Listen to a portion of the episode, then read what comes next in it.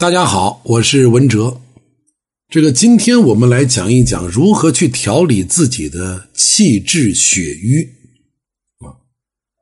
这个气呀，它是推动我们血液运行的动力。但是如果肝气郁结，气机就不畅，就会出现动力不足，就会导致血液流通不畅，最后就会出现淤血。啊，这个就叫气滞血瘀。我们讲女性的健康，讲女性的养生，离不开肝啊。这个还有一些比较敏感的这个问题啊，就比较隐私的啊。你像这个女同志，经常出现这个外阴不舒服啊，实际上它也是肝气瘀滞导致的。实际上，很多这个女同志都有这个现象，不仅仅是这个年龄大的啊，老年性的阴道炎呐，啊，或者这个老年性的这个外阴瘙痒啊，不仅仅如此，我们很多有这个难言之隐的女性都是在中年，但是呢，这个问题我就不展开讲了啊，我给大家讲一下应该如何去处理啊，在中医理论当中，认为肝经是绕阴气的。肝气不舒对女性的生殖系统影响是很大很大，女性子宫的很多问题也都是肝气不舒导致的，所以要有一些这个呃女同志的难言之隐的，你像这个阴阳病啊，如果你确诊了，或者你通过咱们的这个节目，你学会了自我判断，你判断了自己是肝火太旺，那么就可以服用加味逍遥丸。前两天我们讲了。很多听众朋友也问，说我这个加味逍遥丸，包括用这个逍遥丸，我要吃多长时间啊？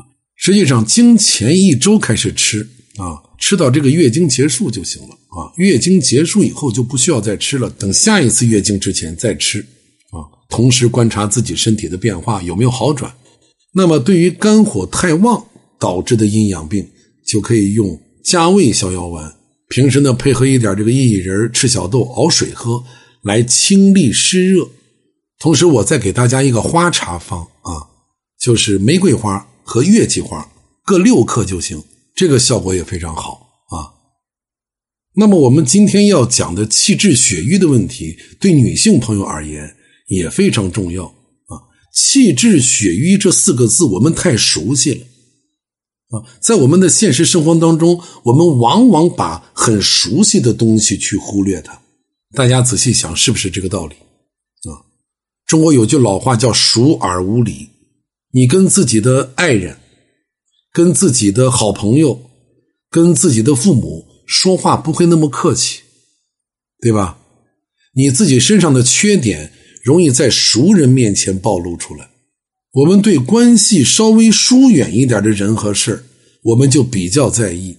啊，我们对平时很熟悉的人或者事物，我们就容易选择忽略，这个是我们人类的一个普遍的心理习惯。啊，我举个小例子啊，比方说你现在是个学生，啊，家长也好，老师也好，跟你讲要好好学习，天天向上，对吧？你肯定不爱听，为什么呢？好好学习，天天向上，啊，五讲四美。这些话说的太多了，太熟悉了，所以这些话不能产生你内心的共鸣，对吧？比方说你大学毕业了，啊，要参加工作了，要上社会了，这个老师也好，家长也好，告诉你说，这个到了单位要听领导的话，啊，要和同事们搞好关系，把你的本职工作干好。这些话对不对呢？也对。但是说了等于白说，为什么？因为我们忽略它了，我们太熟悉这一类语言了，对吧？那么，如果有人告诉你，说你工作以后啊，人生的第一步最重要的是做好八个字就行了，哪八个字呢？教人以心，谋事为专。哎，如果他这样讲，你就能听进去。为什么？他比较稀罕。同样。气滞血瘀也是如此，啊，我们太熟悉了很多我们耳熟能详的这些医学名词，正是因为我们太熟悉了，所以我们就选择了忽略，有意无意的，我们都忽略了它。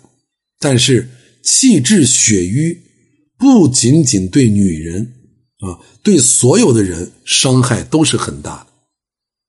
你像很多女性朋友，它都有气滞血瘀的问题啊，有的是身体某个部位有淤血。有的是全身都潜藏着不同程度的淤血，只是你自己不知道啊。有的是血液循环不畅啊，这些都是健康隐患，必须要及时的改善。但是我们一听到气滞血瘀，我们就会联想到要活血化瘀，对吧？如果遇到气滞血瘀，你单纯的活血化瘀，效果一定不太明显。啊我们只是理解了它的字面意思，我们必须要双管齐下。前面我们讲了，气滞血瘀就是由于肝气郁结造成的。那么活血化瘀的前提就必须是疏肝理气啊，来调畅我们的气机。所以对于这类的情况，古人呢早有研究啊，懂中医的啊，或者这个老中医。都知道这个方子，而且这个方子呢，放之四海而皆准啊，很简单的一个方子，叫血府逐瘀汤啊。我把这几个字呢给大家拆开再讲一下，不然的话，好多人呢记不住。咱们有南方的听众啊，听不清我这个发音，或者我自己说的再快一点呢，大家就容易理解错。我们还是精益求精啊。这个血当然不用讲了。血府哪个府呢？官府的府，血府的府啊，或者什么王宅赵府，哎，这个府字。逐瘀汤，逐就是驱逐的逐，瘀就是淤血的瘀，哎，血府逐瘀汤。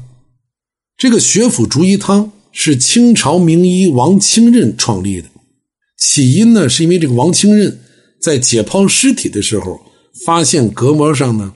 兜着一挂血，他就认为活着的人也是如此的，所以他就把这一挂血这个位置就叫血府，并且认为这个血府一旦淤血了，就会导致很多很多问题。所以血府逐瘀汤，按照原先的说法，主要是治疗胸中淤血的。其实，在解剖学上并不存在血府啊，现代医学也是不承认的。不过，王清任所应用的中医理论却没有错，啊，他对中医理论的辩证应用理解是很到位的，所以他这个方子就是疏肝理气，同时活血化瘀。这个我们肝气不舒的人，尤其比较严重的肝气不舒的人，一定会有这种感觉啊，就是由于肝气不舒，由于气机瘀滞，就会在胸部表现的比较突出。所以，用活血化瘀再加肝疏肝理气的思路是非常非常切合临床实际的。所以，这是一个很有意思的状况啊！就是这个王清任呢，他本来是试图把中医理论和他的解剖实践相结合，结果他没结合上。但是他根据中医理论制定这个方子，却效果神奇，成为一代名方啊，并且流传至今。所以我下面呢就把这个方子给大家讲一下啊。